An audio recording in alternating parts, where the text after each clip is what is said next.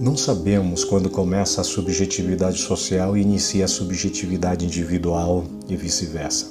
Como diz a definição de Gonzales Rey, o tema da subjetividade nos conduz a colocar o indivíduo e a sociedade numa relação invisível. É nesta relação invisível do sujeito com a sociedade onde se constrói uma narrativa suicida. Seja crente ou ateu, gentil ou judeu, seja príncipe ou plebeu, rico ou pobre mendigo ou nobre, branco ou preto, do palácio ou do gueto, ovelha ou pastor, seja quem for.